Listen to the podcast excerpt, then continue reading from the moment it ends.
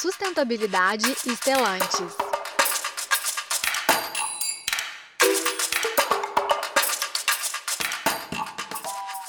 Olá, no ar o Sustentabilidade Estelantes. Eu sou Pedro Alvarenga e vou guiar nossas conversas trazendo informações sobre como as práticas sustentáveis têm papel ativo no cotidiano da empresa. Celebramos este mês a campanha do Maio Amarelo, que alerta a sociedade para a importância da redução de acidentes no trânsito. A iniciativa acontece todos os anos desde 2014 e este ano tem como tema Respeito e Responsabilidade, Pratique no Trânsito.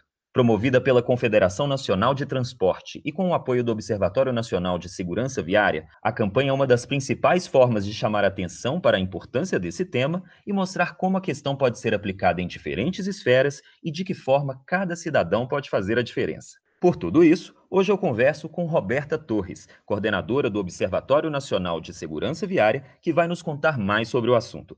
Roberta, seja bem-vinda ao Sustentabilidade Estelantes. Muito obrigado pela participação em nosso podcast. Muito obrigada, eu que agradeço pelo convite. Um grande abraço aqui carinhoso para todos os ouvintes.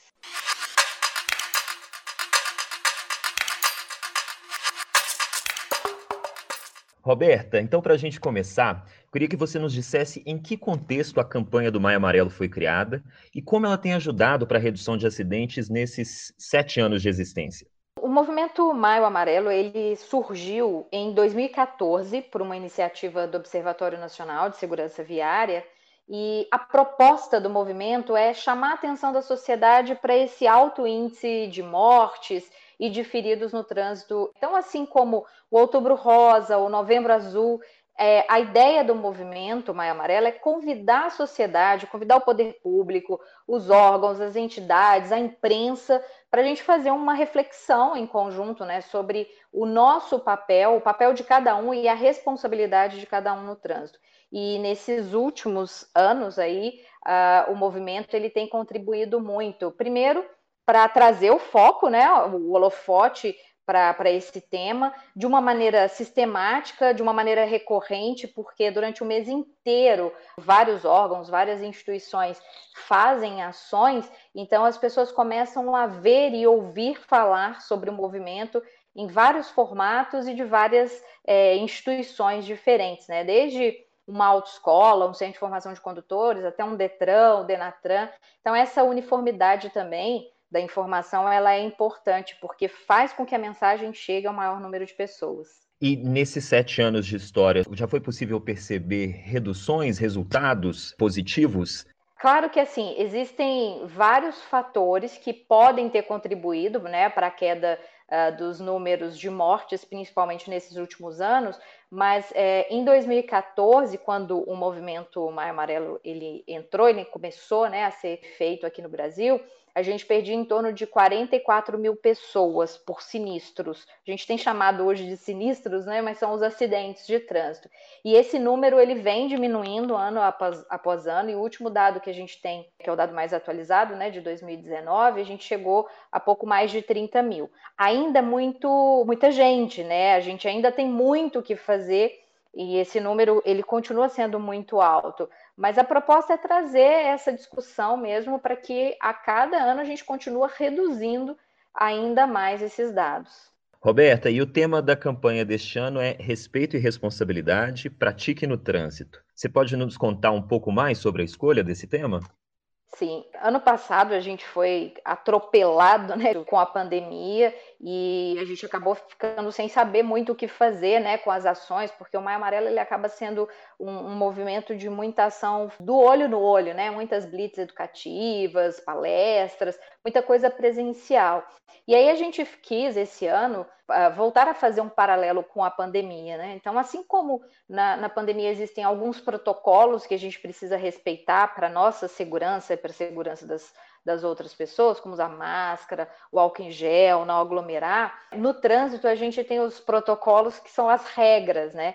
Para nossa segurança, a gente precisa usar o cinto de segurança, usar o capacete, parar na faixa para o pedestre passar, uh, para respeitar o sinal vermelho do semáforo. Então, essas regras, essas normas, elas servem para nos proteger. E pensando nisso, a gente tratou esses dois, essas duas palavras, né? Respeito e responsabilidade. Se trata disso. Você olhar para o seu filho na cadeirinha, olhar para o seu esposo, para sua esposa, né, ou para o seu pai que está ali dentro do carro com você e pensar assim, poxa, eu preciso ser responsável, né? Eu preciso ter respeito com as regras, respeito com as outras pessoas que estão ali comigo e com as outras que estão compartilhando esse espaço do trânsito é, comigo. Então a gente quer reforçar essas atitudes de respeito e as atitudes de responsabilidade e incentivar com a, a, o final da frase que é pratique no trânsito.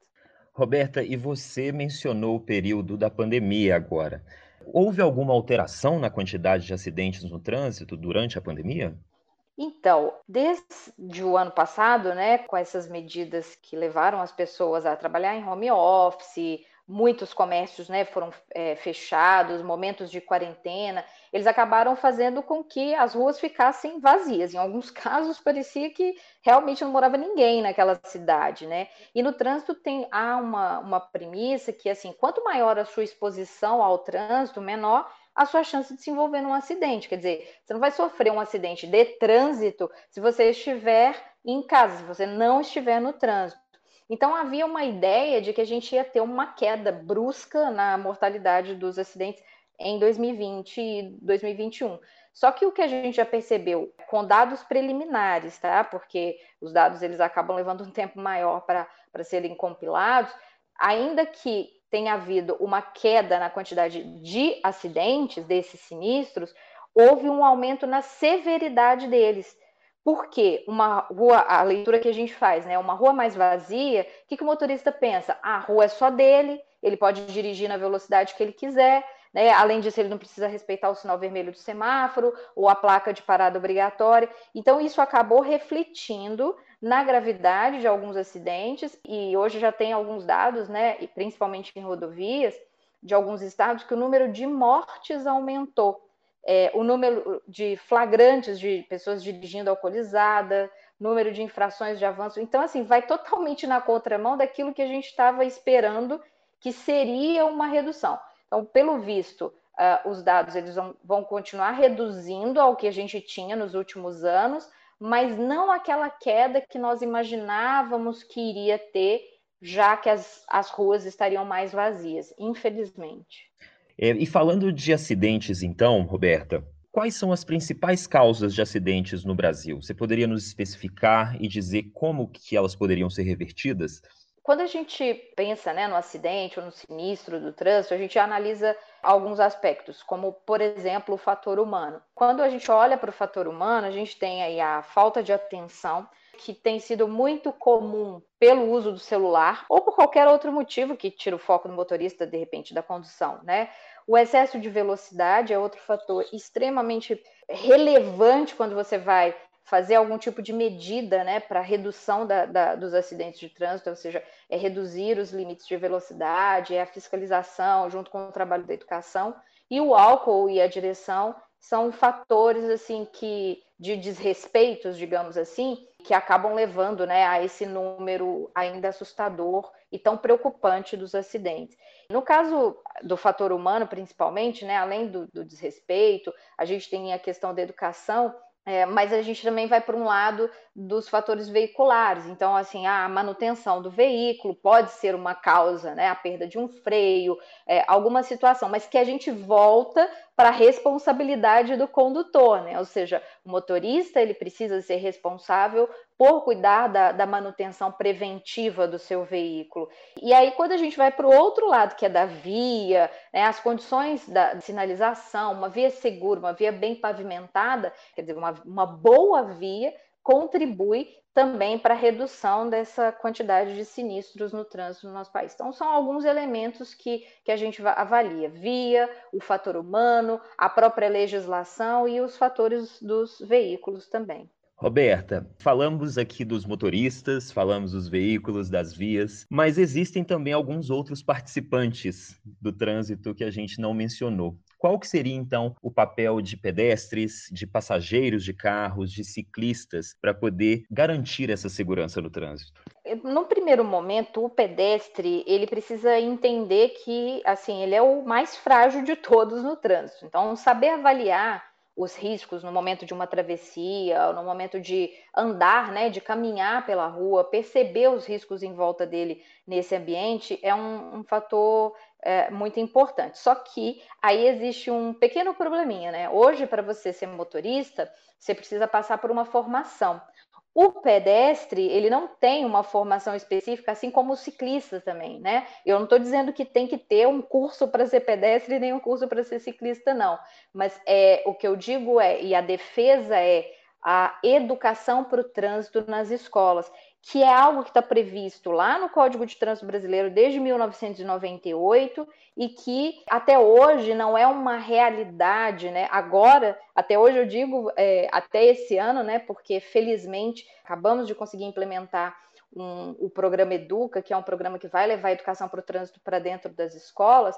Mas por que, que isso é importante? Porque a partir do momento que a gente aborda o tema trânsito nas escolas, eu não estou querendo formar mini motoristas, mas essas crianças, elas no futuro, elas vão se tornar motoristas, vão se tornar pedestres, mas ela também pode ser um agente de trânsito, um gestor de trânsito, um prefeito, um empresário. Então, você imagina essas crianças no futuro se tornando um, um prefeito ou um gestor ou um empresário com essa concepção maior de segurança viária. Né? Então, a longo prazo, é, é, um caminho que a gente tem defendido, que a gente acha que é importante e que vai suprir essa é, necessidade de formação dessas pessoas que não precisam tirar carteira para ser pedestre. Mas se você ouve falar sobre percepção de risco ao longo da sua vida, naturalmente também você vai aprender ali a se, a se locomover com mais segurança. Roberta, recentemente entrou em vigor o novo Código Nacional de Trânsito. Ele entrou em vigor em abril deste ano, e esse novo código propõe o aumento da validade da Carteira Nacional de Habilitação e ele também flexibilizou algumas penalidades. Algumas pessoas, algumas autoridades viram essas mudanças com alguma preocupação. Você acha que essas mudanças podem agravar o quadro de violência no trânsito ou elas não teriam tanto alcance assim? Algumas mudanças, eh, elas foram até bastante positivas, como o caso da cadeirinha, que foi regulamentada né, por lei, a proibição da troca da pena de prisão, né, eh, quando alguém mata alguém é, estando dirigindo alcoolizado, então antes era possível trocar a pena por penas alternativas, tipo uma cesta básica, e agora não é mais permitido. Então, houve uma evolução nessa parte. Mas a gente tem alguns pontos que nos preocupa. Ainda é muito cedo para dizer como é que a sociedade vai reagir, como é que a sociedade vai se ajustar e vai se comportar diante dessas mudanças. Porque essa ideia, essa percepção de que assim, ah, agora eu tenho 40 pontos, ah, agora há, uma chance muito maior, vou demorar mais tempo para perder a carteira.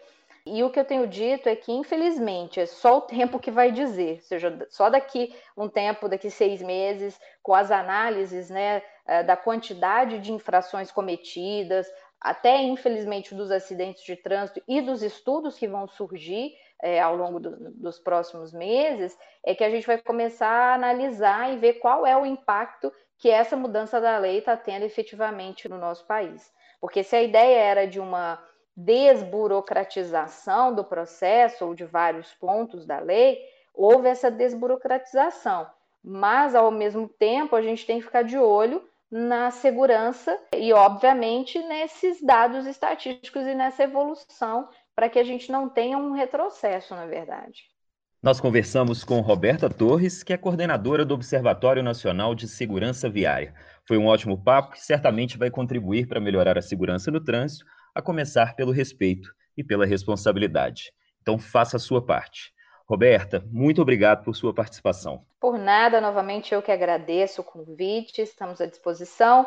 Para quem quiser também aí baixar o material, depois entra lá no site do Maio Amarelo, tem todas as peças que vocês podem ficar à vontade para disseminar a mensagem. Respeito e responsabilidade, pratiquem no trânsito. Um abração. Lembrando que o site oficial do Maio Amarelo é o www.maioamarelo.com.br. O podcast Sustentabilidade Celantes é produzido pelo projeto Draft Obrigado pela audiência e até o próximo programa.